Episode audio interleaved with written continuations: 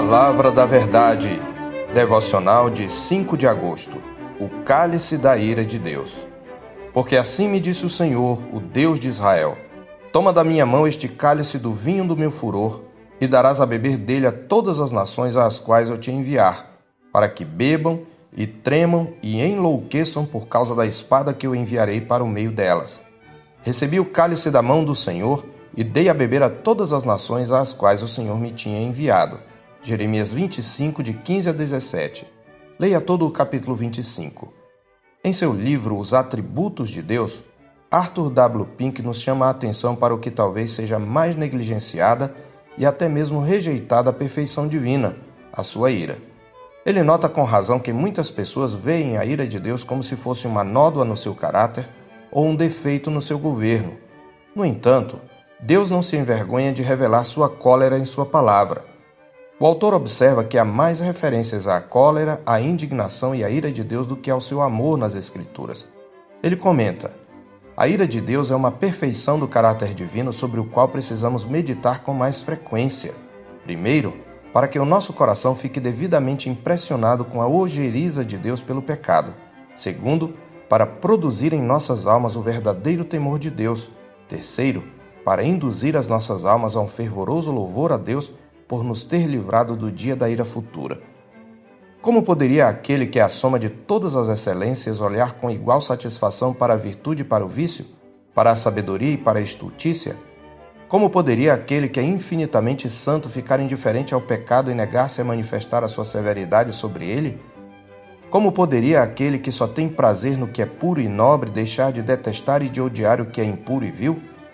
A ira de Deus manifestou-se quando foi pronunciada a primeira sentença de morte, quando a terra foi amaldiçoada e o homem foi expulso do paraíso terrestre, e depois mediante castigos exemplares, como o dilúvio e a destruição das cidades da planície com o fogo do céu, mas especialmente pelo reinado da morte no mundo inteiro.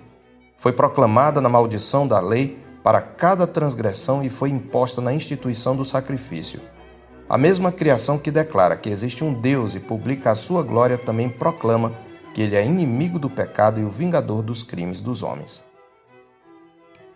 No capítulo 25 de seu livro, Jeremias anuncia o derramamento da ira de Deus sobre todas as nações, incluindo Israel e Judá. Ele começa a pronunciar sua profecia lembrando que ele e os outros profetas anunciaram com zelo todo o conselho de Deus, chamando o povo de Deus ao arrependimento, nos versos 3 a 6. Mas em todo esse tempo o povo endureceu o coração e desprezou as promessas e ameaças da aliança, adorando outros deuses e provocando o Senhor a ira, como ele diz no verso 7. Como consequência, o profeta anuncia da parte do Senhor a seguinte sentença: Primeiro, o Senhor enviaria as tribos do norte, encabeçadas pela Babilônia, contra Judá e seus circunvizinhos. Verso 9. Segundo, o Senhor faria cessar toda a alegria e a vivacidade da nação Verso 10. Terceiro, o Senhor, no entanto, não castigaria seu povo para sempre. Por isso, após setenta anos, eles voltariam do cativeiro. Versos 11 e 12.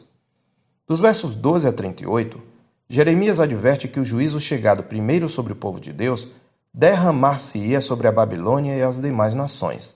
Depois de encherem a medida da sua iniquidade, todas elas beberiam do cálice da ira de Deus, como está escrito nos versos 29 e 30. Se recusarem receber o cálice da tua mão para beber, então lhes dirás: Assim diz o Senhor dos Exércitos: tereis de bebê-lo. Pois eis que na cidade que se chama pelo meu nome, começo a castigar, e ficareis vós de todo impunes? Não, não ficareis impunes, porque eu chamo a espada sobre todos os moradores da terra, diz o Senhor dos Exércitos. Assim, os pastores, os reis e príncipes destas nações, deveriam uivar e revolver-se na cinza, isto é, gemer e se humilhar, pois seriam como jarros preciosos caídos e despedaçados no chão, e teriam o pasto que exploravam destruído. É o que está escrito dos versos 34 a 38. E o instrumento do juízo de Deus sobre as nações seria a espada, isto é, a guerra, mencionada quatro vezes no capítulo.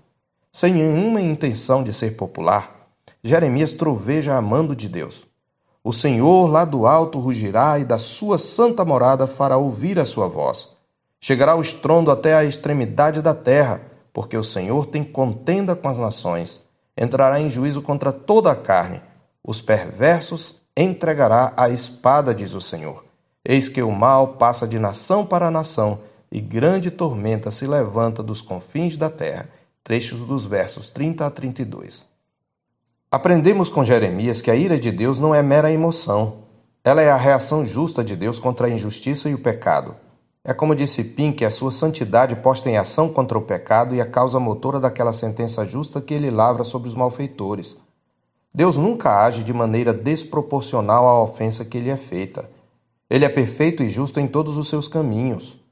A razão por que às vezes achamos o contrário é porque não entendemos quão vil e quão hediondo é o pecado em sua natureza e em seus frutos. Em sua ira, Deus não faz nada por capricho ou arbitrariamente.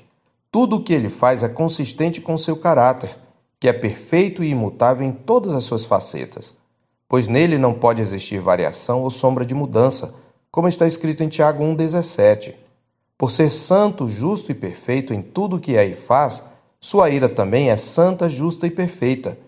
Foi por isso que Deus derramou sua ira também sobre Jerusalém.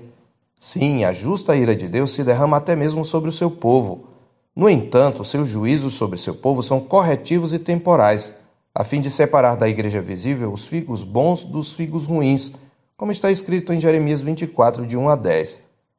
A queda de reinos e o estabelecimento de outros, e o fato de algumas nações subjugarem outras, são eventos que sancionam o juízo de Deus sobre o mundo caído.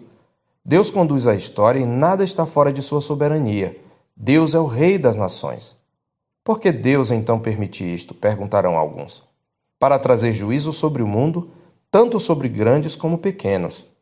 Deus não inflige, no entanto, o castigo com prazer, como ele diz em Ezequiel 33:11.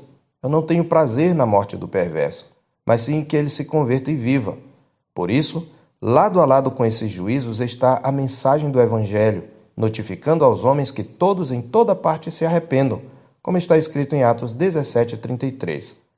Portanto, as mazelas deste mundo, como as guerras, a fome, a espada e a peste, além de serem sanções da ira de Deus, são também avisos para que os homens vejam os sinais e se arrependam dos seus pecados. E os eventos que sancionam a ira de Deus na história prenunciam o derramamento final da sua ira na consumação dos séculos. É por isso que os profetas chamavam igualmente esses dias de julgamento e juízo de o dia do Senhor. Isto porque o castigo futuro e eterno dos ímpios agora é declarado em termos mais solenes e explícitos do que antes. O fato de não compreendermos, portanto, alguns atos de Deus não nos dá o direito de colocá-lo no banco dos réus. Ele é Deus. E tudo o que faz é consistente com seu caráter e com a própria natureza das coisas criadas. Os seus atos são perfeitos. Os seus caminhos são retos. O Senhor não é refém de suas paixões. Acha mesmo que pode colocar o Senhor no banco dos réus só porque não compreendeu as sanções divinas? Como diz a palavra de Deus em Romanos 9, 20 e 21, quem és tu, homem, para discutires com Deus? Finalmente, a cruz é a mais perfeita revelação da ira de Deus sobre o pecado. Sim, a cruz revelou o amor de Deus por seu povo, mas revelou também outras facetas do seu caráter, como sua santidade e sua ira santa. Por isso Cristo orou no Getsemane: Meu Pai, se possível, passe de mim este cálice.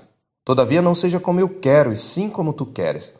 Jesus estava se referindo ao cálice da ira de Deus, que ele beberia em lugar do seu povo.